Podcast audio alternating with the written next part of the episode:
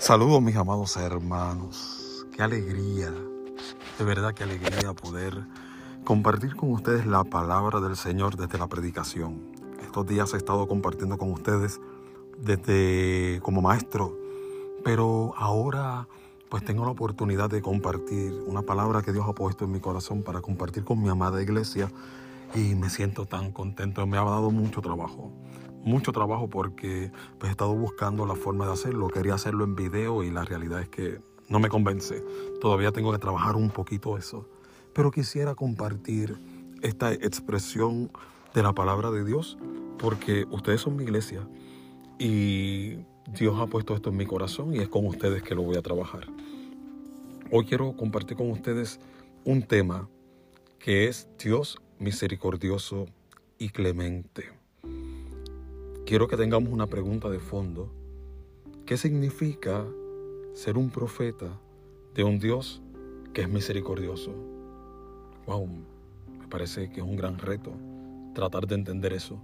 como la palabra es como es, es tan maravillosa, es tan rica, es tan, tan clara, pues Dios puso en mi corazón una porción de Jonás para que entendamos la magnitud y la profundidad que una pregunta como esa puede tener te invito a que busques en tu Biblia. Estoy leyendo en nueva traducción eh, actual, en el lenguaje actual, eh, el capítulo 4 del libro de Jonás. Escuchen cómo dice la palabra de Dios. Jonás se enojó muchísimo, pues no le gustó que Dios hubiera perdonado a la gente de Nínive. Muy molesto le dijo a Dios. Yo lo decía, ya lo decía yo, Dios, ya lo decía yo. Hiciste lo que pensé que harías, aun cuando estaba en mi tierra. Por eso quise huir lejos de ti. Yo sé que eres un Dios muy bueno.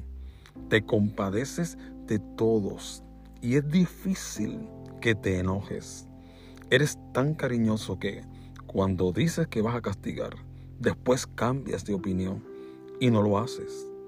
A mí me molesta eso. Prefiero que me quites la vida. Y si vas a hacer así, mejor mátame. Yo le pregunto a Jonás, ¿qué razón tienes para enojarte así? Jonás salió de la ciudad y se fue a un lugar desde donde podía verlo todo. Luego cortó unas ramas y construyó un refugio para protegerse del sol. Se sentó bajo la sombra y se puso a esperar lo que iba a pasarle a la ciudad. Por su parte, Dios hizo brotar una planta. Esta creció y cubrió el refugio de Jonás. Así, Dios le dio a Jonás una sombra mejor para que se sintiera, para que no sintiera tanto calor. Jonás quedó muy contento con aquella planta. Pero después, Dios hizo que un gusano viniera al otro día y picara la planta. Esta pronto se secó. Y cuando salió el sol, Dios mandó un viento tan caliente que el pobre Jonás casi se desmayaba. Era tanto el calor que Jonás quería morirse. Por eso gritó, prefiero morir que seguir viviendo. Entonces, Dios le preguntó a Jonás, ¿crees que es justo que te enojes tanto porque se secó esa planta? Por, por supuesto que sí, dijo Jonás. Sin ella prefiero morirme. Dios le respondió a Jonás, estás preocupado por una planta que no sembraste ni hiciste crecer. En una noche creció y en la otra se secó. ¿No crees que yo debo preocuparme y tener compasión por la ciudad de Nínive? En esta gran ciudad viven 120 mil personas que no saben qué hacer para salvarse. Y hay muchos animales. Bueno, el Señor añada bendición a su santa palabra y que el Espíritu nos dé entendimiento de de aquello que Dios quiere decirnos en esta hora. La historia de Jonás La que conocemos por lo regular es la del pez que se lo traga en alta mar y que luego lo devuelve a tierra. Todo porque no quería hacer la voluntad de Dios. Pero, además de esa historia que cantamos cuando niños, con el corito de Jonás no le hizo caso a la palabra de Dios. Además de ese, esa historia, también Jonás es el antiprofeta, que no quiere ir a donde el Señor lo envía, ni decir lo que el Señor le manda. Así resulta ser el malo, mientras que los buenos son primero los marinos paganos y después los ninivitas agresores.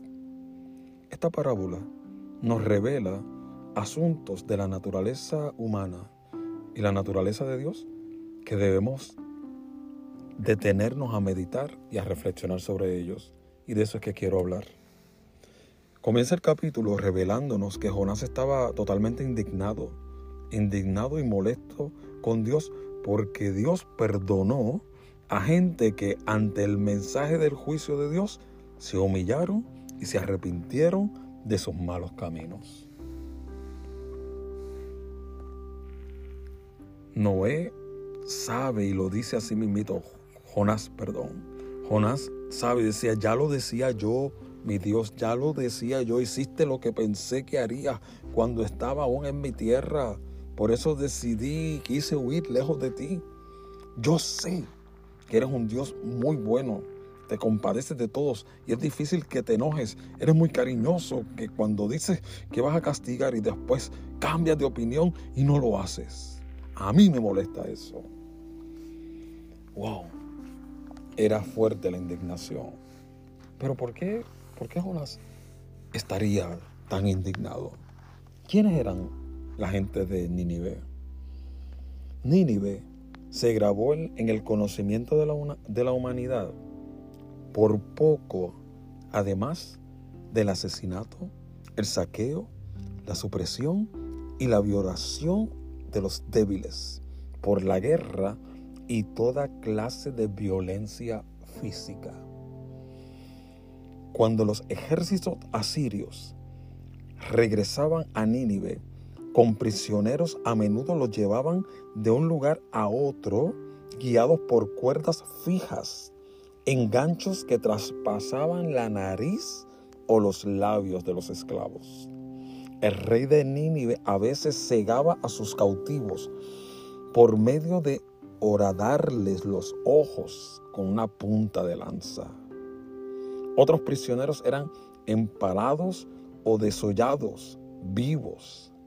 Nínive era el corazón de una gran maquinaria militar que despiadadamente pulverizaba a todo estado y pueblo más débil. Wow. Verdaderamente, el sentimiento de Jonás era real. Esa gente era mala. Y a veces eso es lo que nosotros vemos. La maldad del ser humano. La maldad que nos choca, que nos afecta, que nos margina. Esa maldad que grita más fuerte que su naturaleza misma. Los sentimientos de Jonás eran tal que perdió de perspectiva la realidad de la misericordia de Dios para sumergirse en un total desprecio a la vida. Óyeme, Jonás ante la frustración deseaba morirse. Y cuando tuvo la experiencia, su, experiencia de vida, su frustración y su coraje ante lo que estaba pasando era tan grande que cuando la, planta que le daba sombra se secó, él mismo expresó, ya no quiero seguir viviendo, me quiero morir. Wow. Quizás tú que me escuchas, que estás ahí, puedes decir, yo he dicho cosas semejantes.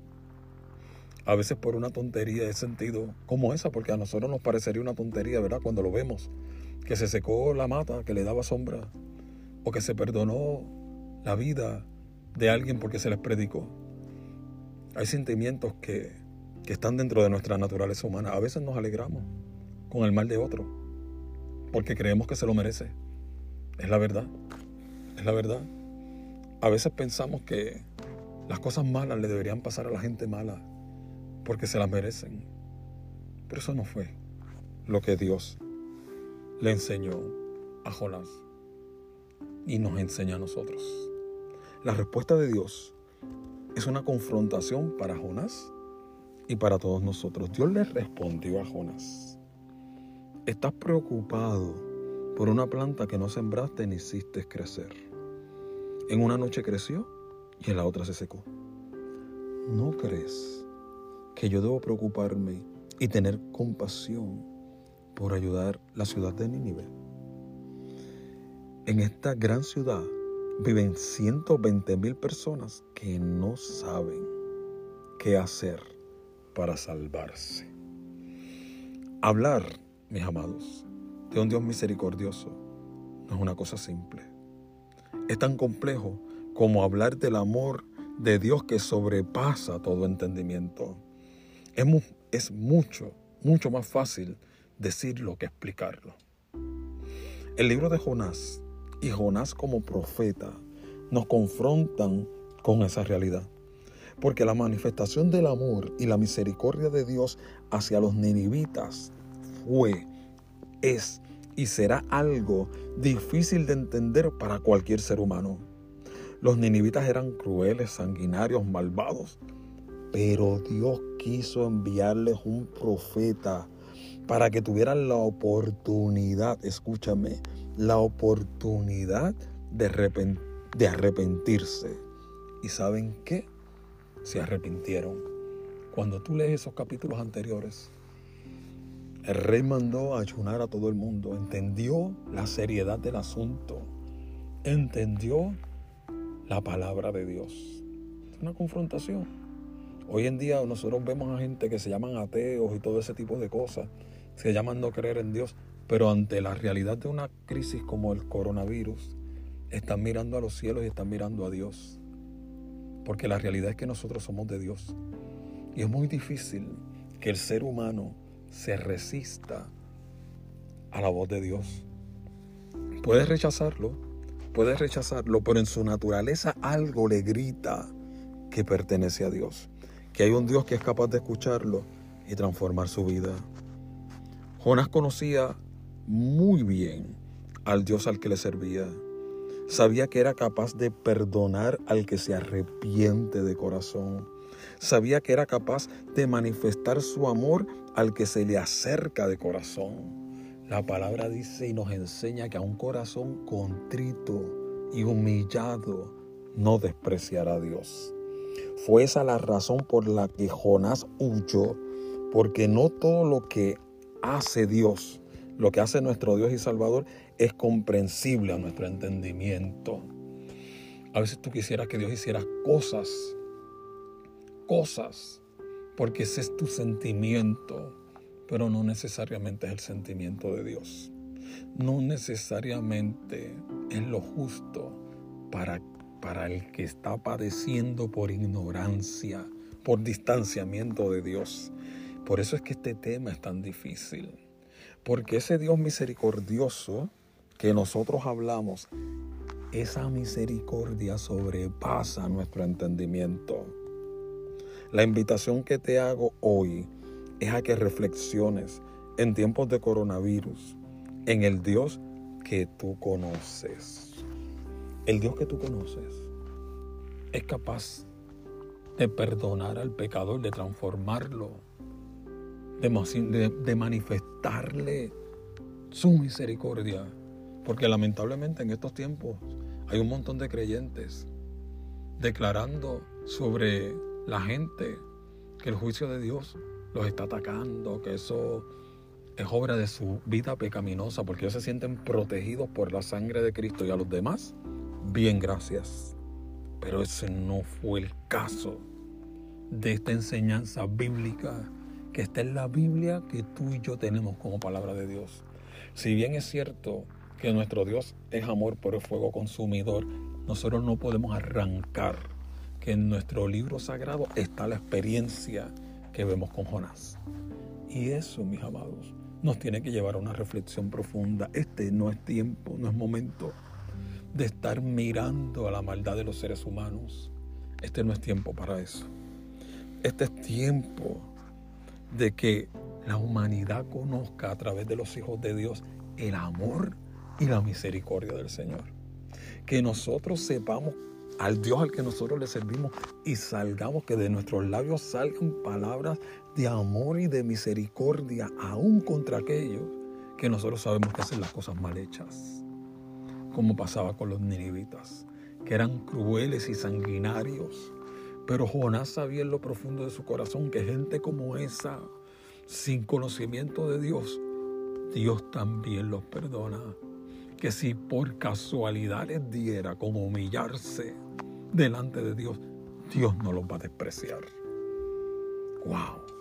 ¡Qué gran enseñanza nos da Jonás en, esta, en este pequeño libro tan grande, tan grande, del Dios que nosotros le servimos?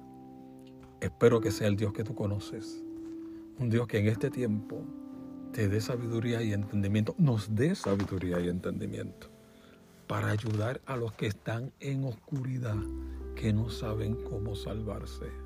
Que el Señor nos ayude a lograr esa gran proeza en el nombre de Jesús. Te bendigo mi hermano. Sí, mi hermana, sigue confiando en el Señor y preparándote, porque cuando salgamos de aquí, cuando se acabe esto, nos espera mucho trabajo por hacer. Que el Señor me los bendiga rica y abundantemente. Amén.